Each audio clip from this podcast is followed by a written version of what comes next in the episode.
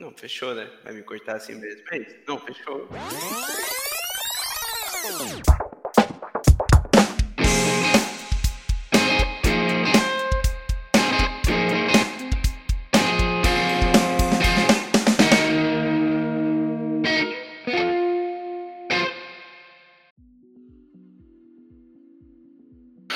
Fala pessoal, sejam bem-vindos a mais um Plata On, podcast do Plataforma 24.7. Eu sou Arthur Pacheco, produtor e host desse podcast, e hoje estamos aqui em mais um episódio, episódio número 15.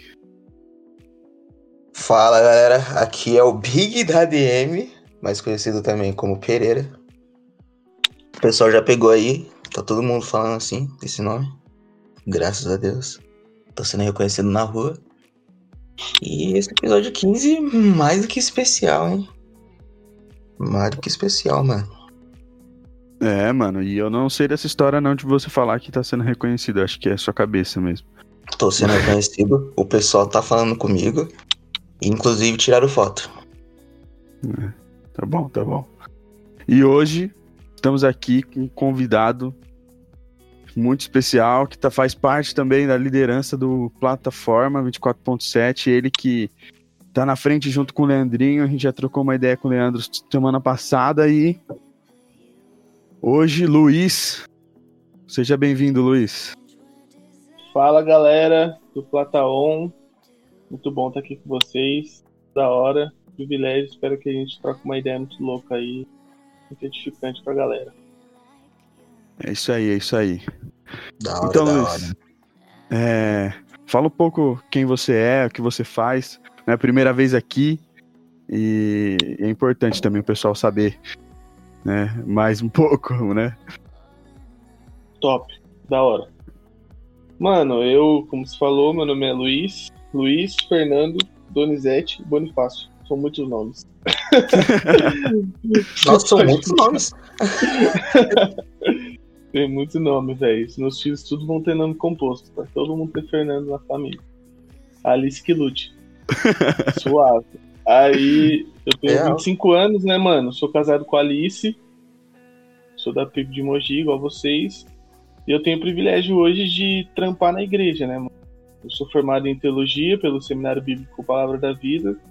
E eu sou um dos ministros da igreja, ainda não fui ordenado pastor, né? Tá pra a ter o concílio aí. Então, enquanto isso, eu tô na, na no meio termo aí. Eu sou um, um estagiário. É um quase pastor. É um quase pastor, né? Semi- Não sou seminarista porque já me formei, mas também não sou pastor porque não fui ordenado. O que eu sou? Não sei. Trainee, tá E fazendo aí? trainee. Treine. Aí eu trampo lá na igreja, mano. Eu tenho algumas funções, né, de, de liderança na igreja, umas funções de administrativas também, próximo do pastor Bruno. Ah, eu lidero a juventude junto com o Leandrinho e com, com o Elder. Somos um trio. Eu lidero a educação da igreja, que é o NEP, né, que a gente chama, o núcleo de ensino da PIB. Ah, eu trabalho na área de conexões também, junto com, com o nosso querido comandante Pachecão, né? Então é isso aí, mano. Ô Pacheco, mano, você tá dominando conexão também, mano? Não, Você não é, é Não, não. Pacheco pai, é, né, é velho? o Pacheco Pai, pra, o partea, partea, agora travei aqui. É o pai pai Checo. né? É, É o patri- pai é, Checo. Pai Checo. Pai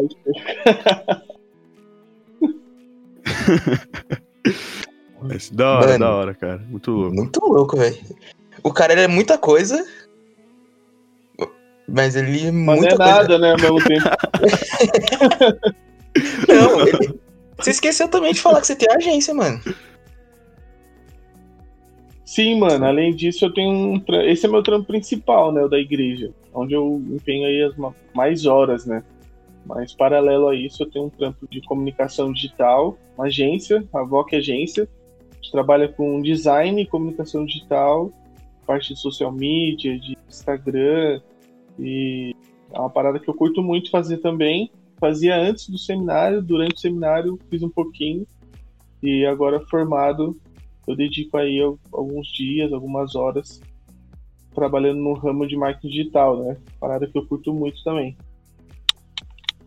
Voque Agência, segue lá no Insta. Já faz já o merchan aí. Importante. Muito importante. Muito importante. E, cara, eu acho muito interessante essa parada do, do seminário, sabe?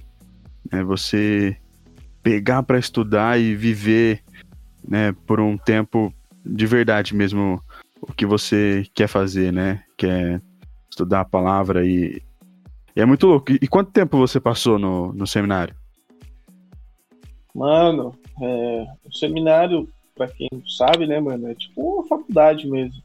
Uma faculdade só que de teologia, né? A gente usa essa terminologia de seminário, é uma, uma graduação. Algumas são reconhecidas pelo MEC, outras não são. É, tem titulação de, de, de, curso livre, né, mano? Aí, mesmo, às vezes até mais caro, né? No caso do meu curso, por exemplo. Cara, eu, né, o curso do Palavra da Vida, ele tem três anos, tá ligado? Mas é, eu já fiz o primeiro ano duas vezes antes. Não, eu tinha feito o primeiro ano duas vezes antes de ir pro Palavra da Vida. Em outras duas escolas. Então, ah, sim. Demorou cinco anos para me informar, né? Eu Cara, curte primeiro... estudar, hein?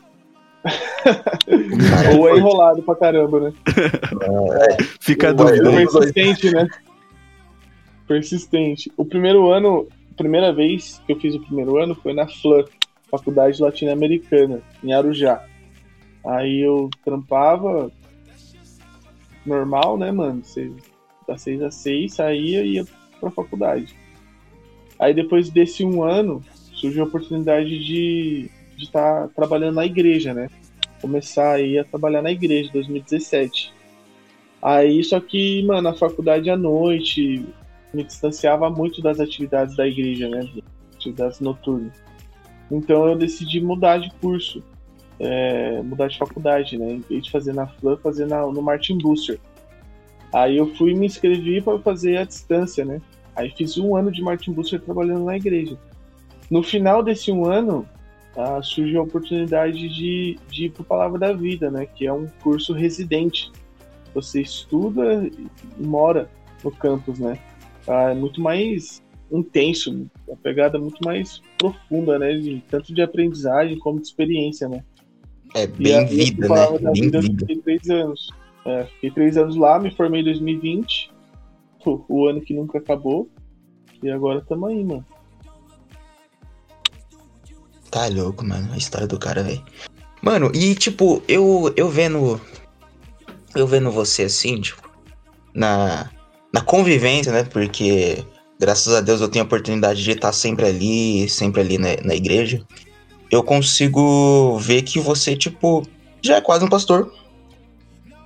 Já tá quase exercendo. Mas falta o concílio. Explica, explica pra, pra galera aí o que, que é o concílio, o que, que acontece nele, porque eu acho que o pessoal ainda não sabe como é que é um pastor é ordenado. Mano, o concílio ele é uma prática denominacional, né? Ah, isso significa que não são todas as denominações que, que têm esse rito. Então, na presbiteriana tem, na batista tem, mas quando nós vamos no, no universo da Assembleia de Deus, por exemplo, você não tem esse rito do concílio. O concílio, mano, ele é uma grande prova oral, tá ligado? Ah, alguns testes aí para delegado, algumas provas de, de concurso público tem a fase oral, que o cara senta ali diante de, um, de uma bancada examinadora e eles fazem perguntas pro, pro candidato para saber se ele está apto para aquele ofício, né? Ah, o, o conselho é muito parecido, mano. É louco, tem a mano. banca de pastores, tem a banca de pastores da, da região, e aí eles são convidados, né? Pastores convidados, e uma galera. Aí tá lá o candidato, os pastores, aí alguns pastores são selecionados ali na hora, para examinar o candidato em áreas específicas. Então, nós temos a área de teologia sistemática, teologia bíblica, a ética pastoral, denominação, a conversão e chamado. Na ordem inversa, conversão e chamado é primeiro.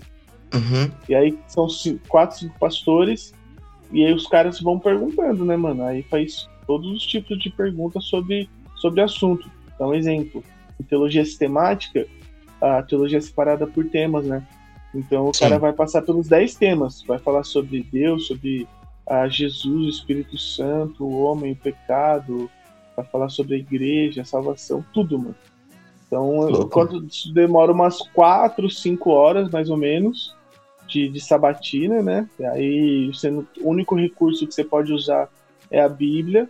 Então tá ali, você, a galera, a Bíblia e a misericórdia de Deus pra lembrar, né, mano? É mesmo. Mano, É tipo Por o? Enem da, dos pastores, né? É tipo Enem oral, tá ligado? mano, O é, é, que é oral, velho. é, é que eu- conversei com o Luiz isso, mano, e ele disse pra mim, mano, que é tipo, é, mano, pensa como se fosse uma prova oral do seu curso inteiro, tá ligado? Do curso Mano, inteiro. Olha que bagulho louco, velho. Imagina, Arthur, você tá, você vai fazer agora rádio e comunicação, correto? Correto, correto. Então, aí pensa, um dia no final do curso chega assim e fala: agora você vai ter que ter uma prova oral do seu curso inteiro. É. Mano, que- mano, e isso, isso é uma doideira, velho. Isso pra mim, mano, é um bagulho. Eu acho que é o bagulho mais insano. Por isso que os pastores é muito destemido, mano. Depois que passa por isso, Tem, que- cara tem não que passar tem nessa prova de fogo, né? é, mano, os caras não tem mais o, o medo de falar assim: não, eu vou- acho que eu vou errar nisso. Não, vou nada. Passei pelo concílio, cinco horas de nego falando comigo. Aí você Mano, pega e ganha um, a carteirinha da Ordem Batista, né? A carteirinha de pastor da Ordem Batista Mundial, né? Caraca, uma É mistura, válido. mistura de é Enem com a OAB. É, isso aí, mano. Normal- no- normalmente, quando eu vou explicar, eu, eu uso essa referência da OAB também, mano. Porque o pessoal que não, não manja dessa cultura formação pastoral, né? É, pega referência. Aí, mano, depois que foi o concílio, já era, né? Porque quando o cara termina a faculdade, ele. A OAB é um bom exemplo, né? O cara fez o bacharel, mas ele ainda não é advogado. né? Ele vai ser advogado quando ele pegar a OAB, né? Mais ou menos assim, eu como leigo no manjo, vejo assim, né? O pastor é a mesma coisa. Quando ele se forma no seminário, ele não é pastor, ele é teólogo. Teólogo, e, e mesmo assim, né, mano? A gente fala que o cara é teólogo mesmo depois que ele já fez o mestrado, que ele tá produzindo teologia, né? Que ele tá propondo uma reflexão teológica. Aí a gente respeita mais como teólogo. Ah, mas aí depois que o cara fez o concílio, aí ele é considerado, além de teólogo, um pastor, né? Processo aí de liderança na nossa igreja. É, no, no, no meu curso também. Quando você termina, você não é, não é administrador. Você tem que tirar o seu CRA, né? O CRAS, na real. Que é o do Conselho Regional de Administração. Você tem que ter a carteirinha e tal. Pra exercer, mano. E, mano. Mano, louco, velho. Porque, tipo assim, é, um, é algo que a gente não imagina, mano. que é, é, um, é um backstage muito louco isso. Eu adoro os backstage, mano, da vida. Eu adoro os backstage, mano. Tá maluco. É, real, né? Porque você acha que o cara, no dia a dia ali, ele vai assumindo lideranças naturais na, na igreja. né? Ele vai se tornando referência de liderança. né? Ele vai sendo percebido como pastor da comunidade. Mas esse momento de validação, ele é também importante para proteger o rebanho, né? Às vezes o cara não tá com preparo para liderar a igreja. O corpo de Cristo é sério, né? Então eu acho muito louco que a Igreja Batista, a nossa denominação, tem o concílio. né? Coisa que eu valorizo demais, mano. Eu venho de uma tradição que não é tão apegada ao estudo bíblico, à pesquisa, a essa autoridade enquanto pesquisador da escritura. E aí você vê absurdos, né, mano? Cara que não tem preparo para estar liderando uma igreja, para estar governando. Então, o concílio ele, ele lima isso, né? Se o cara não estiver preparado para trocar ideia com os pastores ali, desenrolar as ideias, a teologia que ele, que ele absorveu, que ele sintetizou na faculdade, ele não passa, né, mano? Mas assim, nego não passar, velho. mas as perguntas, tipo, é, por exemplo, as respostas que você tem que dar, elas são fechadas ou você pode discorrer, abrir um leque e, e expor o que você sobre essa resposta? Tipo, ah, sei lá, faz uma pergunta específica, aí você responde é isso e ponto, ou você pode falar e discorrer sobre o assunto para responder?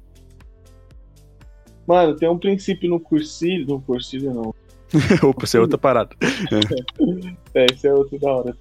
Isso aí é muito louco. Que, que você tem que argumentar, tá ligado? Você tem que ter uma defesa da sua linha de raciocínio. Então, não tem um, al- algumas coisas. Você não vai falar que Jesus não é Deus, né? No conceito. Isso aí vai contra os princípios da nossa fé, né? Princípios da ortodoxia. Mas dentro ali da ortodoxia, você tem ah, alguns pontos em que ah, existe divergência, porém dentro da ortodoxia. Então você pode ter pensamentos diferentes ah, e eles caminharem assim com respeito. Porém, você tem que saber argumentar a favor da sua ideia. Ah, aí, mano, tem que ter aquela sagacidade, né? Porque tem coisa que não, não compensa você abrir muito. Você pode dar uma, uma resposta mais geral, sem entrar nos detalhes, mas consistente. Então, a ideia é mais ou menos essa. Então, o cara vai te fazer perguntas que você pode responder com simplicidade e coerente, ou você pode entrar nos, nos detalhes da doutrina, porém que você vai ter que ser consistente, né? E se você divergir da opinião do examinador, ele vai te fazer questionamentos que você vai precisar saber argumentar, já que você quer entrar em detalhes, né? É tipo assim, mano, dá pra ser um negócio mais tranquilo, mais suave, se tiver um preparo mínimo. Só que se for querer ficar inventando moda, mano, aí fica embaçado, tem que desenrolar. É, inventou, né? Agora. Agora segura. sustenta. Agora sustenta. Você inventou, agora vem, vem, vem com argumentinho. É, porque eu vou te dar um exemplo, mano, simples aqui. É, o cara vai perguntar assim: quem é Deus? Pensar bem. Aí, mano, você pode pegar assim, ó, segundo a escritura, Gênesis 1, ah, Deus é o criador, ele já aparece criando, ele é pré-existente, autoexistente, soberano, todo-poderoso. Isso aí baseado em Gênesis 1, Salmo 19, ah, você começa a mencionar alguns textos bíblicos e tal, para você explicar. Você explicou a partir da escritura, escritura pela escritura. Agora você pode começar assim, ah, segundo a pré-socrática, segundo Platão, segundo, ah, segundo Notorious Big João, a reflexão sobre, a, sobre Deus, o divino, o eterno. Nossa. Então tem um jeito simples de você explicar que tá certo, e se também quiser conjecturar e viajar, mas aí tem que segurar seu BO, né? É. O problema é se perder na viagem, né? É, Aí- se- a chance de se perder é grande. Por causa do nervosismo também. Sim, sim. Verdade, Gente, verdade. Mas assim, cara, você sempre foi uma pessoa que gostou de, de estudar, assim, e tal, pra poder seguir mais nessa área, né, acadêmica, que eu imagino que é leitura o tempo todo, né? É, em cima do- dos textos bíblicos e, e livros de, de, pra- de acompanhamento ali, pra você poder seguir numa ordem de pensamento legal, ou você, tipo, ah, foi um cara que não, não curtia estudar e co- começou a gostar quando começou a fazer o seminário. Cara, bebe livro. é, mano. Eu nunca gostei de estudar, velho. Eu gostava de jogar bola, velho. no, no ensino médio, velho, eu não estudava, mano. Assim, eu era regular, né? Eu era um aluno regular. Então, eu ia pra escola, pá, não cabulava. Meu meu pai me matava. Mas pegar pra estudar, ler, investigar, eu nunca fui esse tipo de pessoa, mano. Fe- Infelizmente, né? Me arrependo de não ter desenvolvido isso. Seria, só teria ganhos hoje na minha vida. né? Mas aí o que aconteceu? Eu fui crescendo, mano, e fui vendo que precisava estudar, né, mano? Se não estudar, você não desenrola a vida, você não consegue ter estrutura de vida bacana, né? Ah, não consegue ter É oportunidades. e aí comecei a estudar, fazer curso e tal, e a, a perceber o valor do estudo. Enquanto eu tava nessa crescente de, dos estudos, né, mano, percebendo o valor, eu descobri que eu queria fazer teologia, mano. Eu servir no ministério, e a coisa que eu mais amava fazer era ensinar a Bíblia para as pessoas, mano. Levar as pessoas a uma compreensão do Evangelho, de quem é Jesus, da vontade de Deus para as nossas vidas, por meio da, da exposição da Sagrada Escritura, né? E aí nessa eu fui fazer seminário, mano. Mas foi um processo. Eu tive o privilégio, a oportunidade de fazer o primeiro ano três vezes. Então, na terceira vez que eu fiz, eu já estava bem mais preparado para a vida acadêmica, já estava prometido, já entendia melhor a leitura.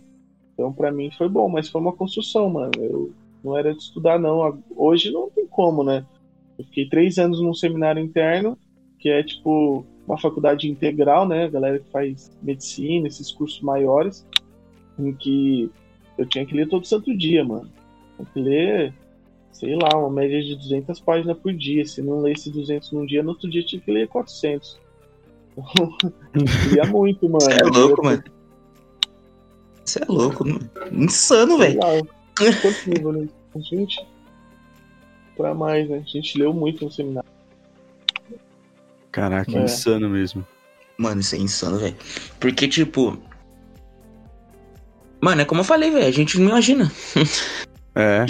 não imagina, a gente tá do outro lado da cortina, mano. A gente tá aqui só esperando você chegar lá no, no púlpito com o seu irmão, Tô mano. Pregando domingo, é. É, velho. É, muito louco, né? A gente só tá aqui esperando assim e fala assim: não, deve ter lido ali uma coisa ali, visto um vídeo no YouTube, lido a Bíblia. Caraca. Mano, o, tinha matérias, matérias de três créditos, que, tipo assim, o mínimo. O mínimo não, né? O limite de leitura ali dos professores era mil páginas, mano. E os caras usava. Os caras contavam as páginas, velho. Usava até o talo. Mano. não tinha conversa, não. Aí a gente ia trocar ideia, o professor, né, mano? Muita leitura, livro denso pra caramba. Ah, referências em inglês às vezes, né, mano? Uhum. Grego hebraico, então dificulta mais a leitura ficar mais lenta. Cara aprende em grego. Não, cara fala, não, tá dentro do, do limite aqui da, da matéria, tá ligado? Então não tinha muito o que fazer. é um bagulho antes de você, né? Mano, mas, ô Luiz, a gente, mano, é. abordou o Luiz, né? Aí agora eu queria, mano, chegar no Luiz no Luiz. plataforma. Ah, não, que isso eu pensei que fosse. Confundi. o Luiz De boa, Plata. Isso, Luiz Plata 24.7. Eu queria abordar o Luiz aí. Porque, mano, você voltou esse ano pra igreja.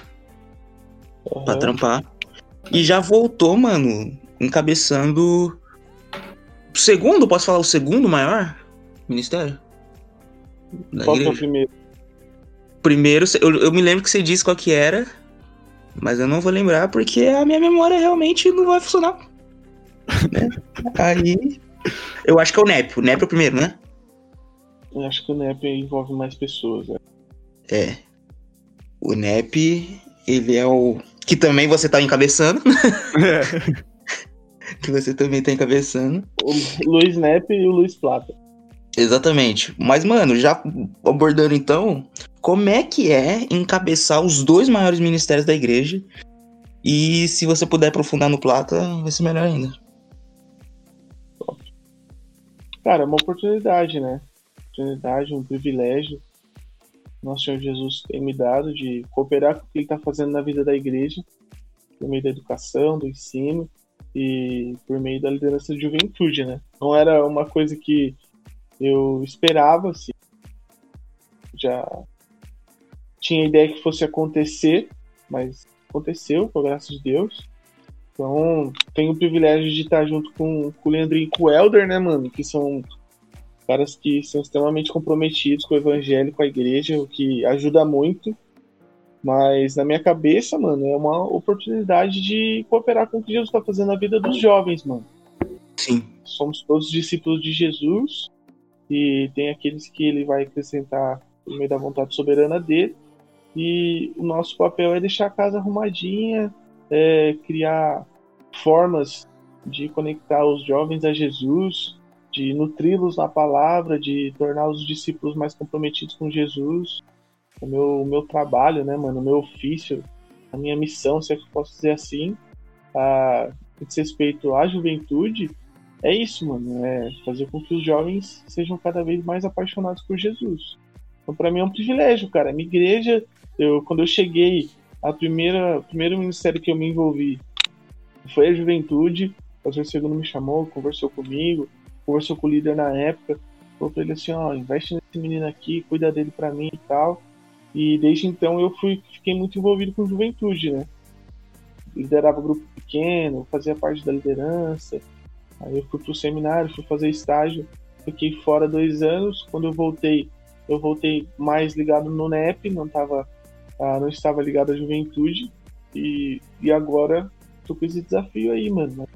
Tem muita gente boa que tá com a gente, vocês que estão aí na correria, tá fechado com a gente nas reuniões, na, na, programação, nos encontros. Isso aí dá um gás pra gente de saber que a gente tá com uma galera que realmente está comprometida com Jesus.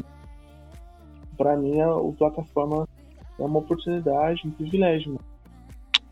Pô, que da hora, mano. Muito louco isso. Porque você mesmo diz sempre que, que ficou surpreso, né? Na hora do plataforma e tal assim, porque a juventude, mano, ela é muito, não poderia dizer cíclica, mas eu acho que a juventude é muito volátil, tá ligado? Então, a juventude de 2020, mano, eu acho que não vai ser a mesma juventude de 2021. Apesar de ter semelhanças, né? Então, você chegar como um ar novo, eu acho que é algo muito benéfico para a plataforma em si, tá ligado? Incentiva mais, né? Eu, e eu acredito que também é, atrai pessoas diferentes também para esse ano, né? Como você falou, João, que a juventude do ano passado talvez não seja a mesma desse ano, né? E Sim. isso é bom, né? que, que que mude, né? Que que acrescente coisas novas e que todo mundo possa crescer junto nesse propósito, né? É, mano, se for mudar para melhor, mano, vamos mudar, vamos fazer acontecer. E, mano. A galera é um pouco icônica. É. A galera sim. é um pouco icônica, então. Quando muda, muda o líder, é natural que. É, algumas pessoas que estavam interessadas por ter um.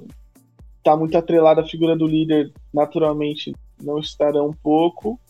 Uh, e outras pessoas vão se despertar por, por ter a imagem do líder ser mais amigo e tal. Isso é natural. O bom é que somos três, né? Então a chance disso ser bom é muito, muito maior, né? A Trindade então, Plata 24.7. Eu não é o ideal, mano, tá ligado? Eu acho que o ícone que tem que nos unir é o nosso Senhor Jesus Cristo, né? Os que estão tá todos reunidos em, em nome de Jesus. Mas, mano, a cultura é assim, a galera é assim, a gente também saber ler isso aí e usar da melhor forma possível, né? Mano, é. o Luiz fala muito igual jogador de futebol, não fala, mano? Fala. Entrevista rapidão ali. Eu gosto muito dele. Não, graças a Deus aí a gente tá fazendo o máximo possível, né? Vamos garantir os três pontos. Vamos garantir aí os três pontos e fazer o que o professor mandou pra no próximo encontro a gente conseguir fazer melhor. Obrigadão. Eu gosto muito. É. E, mano, e esse é o jeito natural dele, tá ligado? É que jogou muita bola, pegou, tá, tá no sangue já, consegue. Ele é jogador. Ele falou que gostava muito de jogar bola. Ele é jogador, velho. É. Nossa, pior, parece que eu sempre tô dando uma palestrinha, velho. É o palestrinha. Mas eu, mano, eu gosto de gente palestrinha, velho. Porque aí eu fico só ouvindo. Eu fico ouvindo ali. Eu fico aqui, ó. Nossa, muito legal, mano. Eu gosto. Eu gosto de sentar com o Luiz, mano. Ele ensina vários bagulho da hora. Você também que tá tendo oportunidade aí de, chegar esse ano, já está nesse ano aí, que você tá ouvindo o podcast, mano. Mano, para pra trocar uma ideia com o Luiz, velho. Você vai ver, mano. O cara é muito gente boa, mano. Nossa, velho. Muito bagulho pra acrescentar na sua vida, mano. Muito bagulho da hora, tá ligado?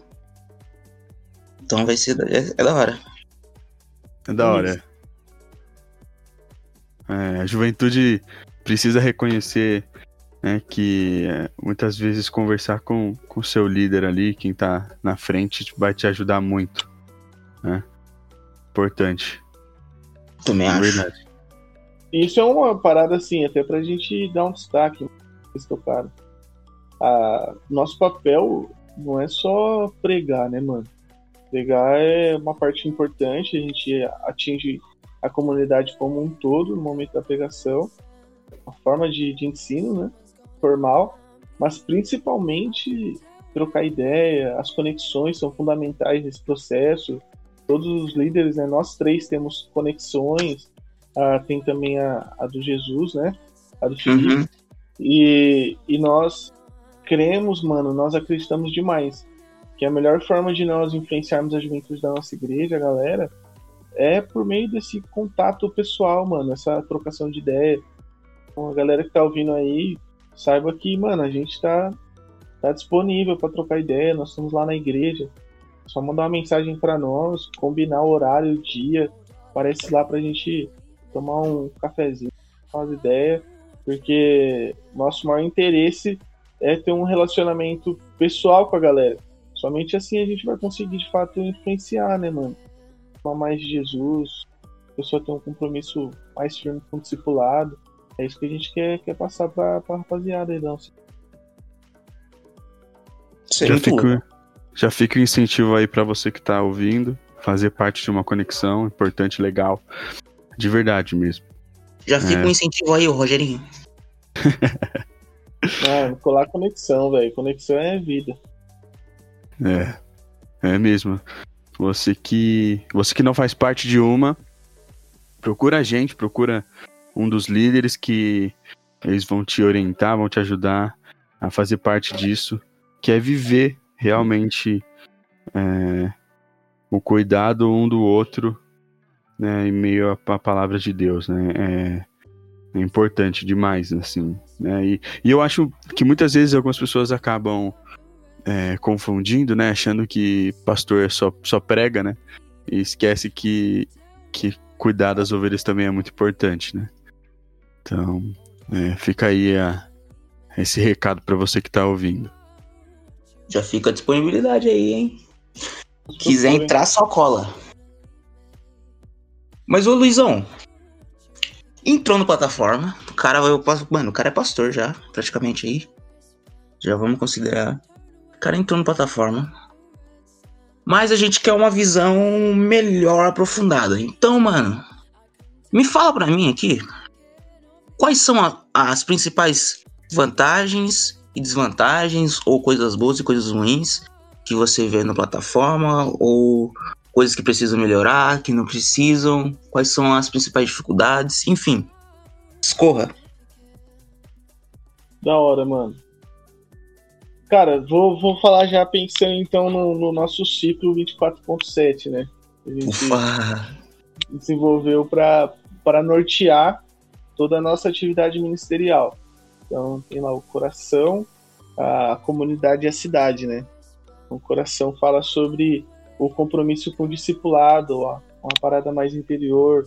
Eu conversei sobre isso na pregação semana passada, né? Com a galera e a gente falou sobre os compromissos do nosso coração, né? Nós temos que ter um compromisso superior com Jesus. Sim. E qual que é a dificuldade, mano, relacionada a isso? A dificuldade é que nós temos muitas afeições, né, mano, nessa geração. Então, nós temos afeições ideológicas, afeições relacionadas sensoriais, relacionadas ao prazer. Nós temos afeições comerciais, né, mano? Então a pessoa ela é muito tentada, né? Usando a expressão bem da nossa fé, muito tentada a entregar o coração dela, a se comprometer com coisas, com seres, né, mano? Com ídolos que não são nosso Senhor Jesus Cristo, que oferecem recompensas vazias, mas que no nosso coração é, são muito tentadoras, né, mano? Prazerosas para nós. Então, essa luta nós vivemos hoje na nossa, na nossa cultura, essa luta ideológica, ela, ela é bem desafiadora, porque as influências elas estão de todo lado, né? Nós estamos na era da, da informação, né? Da conectividade. Então a pessoa acorda com, com o celular ali disponível, com informações. Você tem o Netflix, na, na, nesse diálogo cultural que a gente chama de artefatos culturais, né? Eles são utilizados para comunicar algum tipo de, de ideia. E todas essas ideias elas não estão avulsas, não tá nada aleatório. É tudo intencional, mano. A pessoa por trás daquela ideia quer conquistar seu coração para alguma para algum ideal que ela acredita que ela defende, mano. Seja um ideal político ou seja o lucro, velho. Seja para obter o lucro, ela quer te influenciar, quer que você se comprometa. Então esse é o desafio. O desafio é a gente entrar nesse diálogo como, como liderança, como Ministério de Juventude, é a gente entrar nesse diálogo, nessa grande vitrine aí de, de desejos e prazeres e mostrar para a galera que a melhor forma de nós usarmos a nossa vida, o melhor prazer que tem disponível para a humanidade é o prazer de servir a Deus, mano, de, de ter uma vida comprometida com Jesus, de receber as bênçãos de Deus e poder desfrutar da presença de Jesus, da comunidade e, e a glória eterna que não está reservada, né, para quando Jesus vem buscar a sua igreja, a eternidade, ela existe, né? A gente está nessa era materialista que desconsidera o, o pós o pós-morte, né, mano, a vida eterna.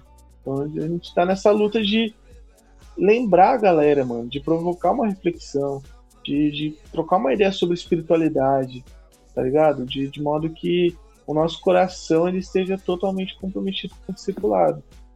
Acho que uma, uma coisa boa, né, pensando numa vantagem que nós temos, é que nós estamos continuando um projeto. Junior fez um trabalho muito louco e ele tinha um, muito dessa pegada desse diálogo. Então nós estamos continuando, já tem uma galera comprometida com Jesus, já tem uma galera muito influenciada pelos pais, que são homens e mulheres de Deus, estão comprometidos. Ah, um exemplo disso, por exemplo, é que nós temos envolvidos aí no culto mais de 40 jovens trabalhando, né, mano? Comprometidos com, com voluntariado. Isso já revela um coração que está entregue a Jesus. Então, nós temos uma galera que já está comprometida.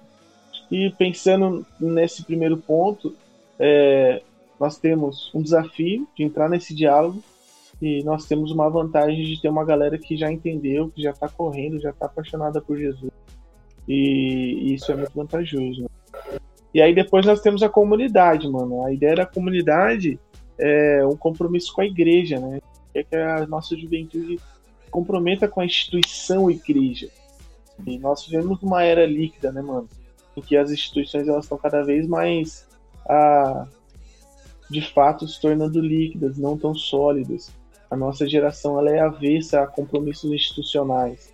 Nós não temos compromissos corporativos com as empresas, igual os nossos pais, né, que ficavam na mesma, na mesma firma ali 30 anos, aposentava e tal, e depois ficava suave. A gente não tem mais essas pretensões. Nós queremos escalar, né, mano? Ter, cada vez ter uma posição de trabalho mais confortável, fazer o que a gente ama, trabalhar ah, com o que a gente gosta. Então não tem mais esse apego institucional. O problema é que se esbarra na igreja, né? O jovem acaba não se comprometendo com a instituição igreja, não se comprometendo com a igreja local, com as pessoas da igreja. E aí se torna apenas um usuário ali da igreja. O cara vai, quer ouvir a pregação top, né? E vai embora, mano. A gente quer provocar nos nossos jovens um senso de pertencimento com a igreja. Então, qual que é o desafio? O desafio é esse momento da história que a gente vive, né? Um momento sociológico, ah, em que as pessoas estão cada vez menos comprometidas com a instituição. Agora, eu ainda bato no ponto que a gente tem a oportunidade de, de poder enfatizar isso, tendo em mente que a igreja é uma grande comunidade, o corpo de Cristo é uma grande comunidade. Então, ser um discípulo comprometido com Jesus é, tende a naturalmente fazer com que a pessoa se torne comprometida com a igreja. Né? É, esse amor ao próximo e principalmente aos irmãos da fé é algo oriundo da nossa fé, algo natural, é um distintivo, inclusive. Você pega ambientes é, em que as pessoas estão simplesmente consumindo umas às outras, mas dentro da igreja nós estamos nos doando, né? Isso aí é uma grande oportunidade da gente mostrar para a história, para a nossa, nossa geração, que a igreja é um lugar de, de pertencimento, lugar, lugar de troca. E isso é muito louco. E depois a cidade, né, mano? O desafio da cidade é testemunhar o evangelho, mano. Jesus deu essa ordem pra gente, né? Testemunhar a salvação, ser, ser um discípulo, é viver apaixonado por Jesus, comprometido com a igreja e testemunhar cidade, né? E nós estamos ah, vivendo, nós vivemos numa grande cidade. Esse diálogo com a cidade ele é difícil porque ele é perigoso, né? Ah, tá, às vezes na tentativa de testemunhar o evangelho, a gente pode depor contra, por não estar num ambiente adequado, não ser o momento adequado, nós não estarmos num momento de formação espiritual adequado para aquele tipo de testemunho. Então, é, ao mesmo tempo que é necessário, é perigoso, né? A geração antiga de, de pastores, é, com medo de perder seus jovens, distanciou eles da cidade. Então, proibiu, por exemplo, é, a gente tocou na questão do futebol, né? Ah, eu, eu curto jogar futebol, sempre curti, tentei ser jogador de futebol como todo neguinho brasileiro, mas quando eu me converti, mano, eu fui pra uma tradição em que futebol não era muito bem visto. Então eu fui motivado a deixar quieto, mano. A não continuar. Mas ali eu tinha uma oportunidade de testemunhar minha fé também, tá ligado? Então os pastores da geração antiga fizeram isso.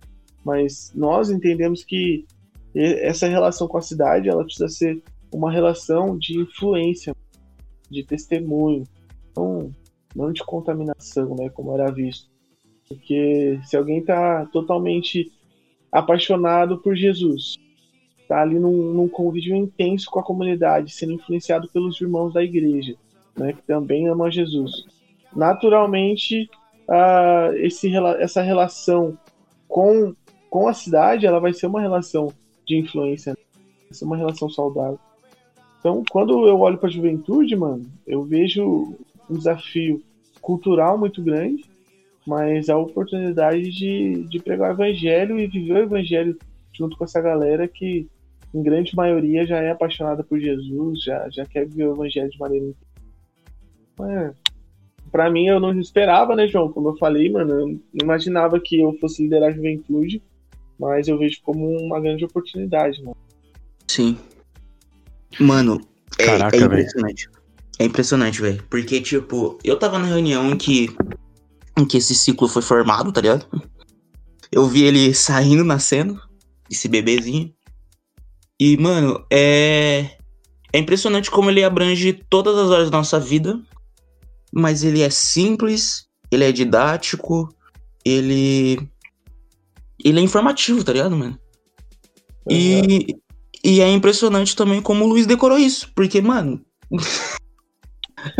ele, ele, mano, ele transpareceu de uma forma em que, tipo assim, mano, ah, é natural isso aqui, pô, eu falo todo dia. Mas eu escrevi umas três páginas disso, entendeu? É um bagulho, mano, é um bagulho que, tipo, mano, é, é muito louco. Muito louco. Ah, é uma síntese, né? Também tô tendo a oportunidade de. Eu curto essa parte de gestão, eu curto criar processos, né, mano? É uma coisa tá me ajudando muito, inclusive. É, então, para mim, a oportunidade de organizar a juventude da igreja, de, de participar da criação dos paradigmas e tal, para mim também é uma oportunidade muito louca, né? Porque essas paradas, elas, por mais que tenham ganhado vida agora, eu já tô moendo na minha, na minha cabeça, no meu coração, ah, já faz tempo, mano. Então, é mais uma questão de organizar, entrar em, em síntese com o que estava na cabeça dos outros líderes, né? O Joãozinho participou disso, conversando com o Helder e com o Leandrinho, pegar a síntese do que estava no coração deles, pegar aquilo que já estava sendo proposto na nossa igreja como, como visão geral, né, como ciclo vida, e, e aí organizar tudo e virou isso aí, mano. Eu particularmente acredito demais. Mano, muito louco, muito louco, velho. Você é louco, tô até arrepiado aqui. Até buscar um. Mistério. Um, Vou buscar um sal de fruta eno aqui. É. Mas é, é, muito legal essa, essa parada, né? De, de querer mostrar para os jovens que é possível viver o evangelho em todas as áreas da nossa vida, né? E, e assim, porque hoje é difícil pra caramba falar muitas vezes disso, de tocar nesse assunto, principalmente por esses pontos ideológicos que a sociedade acaba apresentando, né? E, e é incrível ter um projeto, ter algo estruturado de verdade para poder levar, sabe? É, levar isso pra, para os jovens e, e apresentar para a igreja, né? Eu acho que é um passo muito grande, um passo muito legal, um passo que incentiva. Eu digo por mim mesmo, sabe? Eu eu me sinto incentivado por meio dessa ideia de continuar, né, servindo, continuar é, aqui gravando com vocês e, e, é muito bom, isso de verdade. É, Luiz, quero agradecer pela sua presença aqui hoje. Muito obrigado mesmo por ter topado participar aqui com a gente. Obrigadão, Luiz. Sério mesmo, passou uma visão muito da hora para quem tá escutando também, eu tenho certeza, tenho certeza. E também tenho certeza que você vai voltar algum outro dia para gravar com a gente, porque é muito bom trocar essa tem ideia. Tem muita coisa pra falar, tem muita coisa pra falar. Tem muita coisa para falar, muita coisa para falar. Mas muito legal mesmo, valeu. Muito obrigado, mano, de verdade. Mano, para mim privilégio. Eu sou fã de podcast, tá ligado? Eu curto, consumo demais. É, para mim, tá gravando com vocês é, é ministério também, mano. Porque, como eu falei, eu acredito que a gente tem que testemunhar o evangelho todas as plataformas, todos os meios de comunicação que, que a cidade valoriza. E o podcast é uma parada ascensão, né? Então, a gente tá, tá numa plataforma comunicando o evangelho é testemunho, mano. É, é ministério, tá ligado?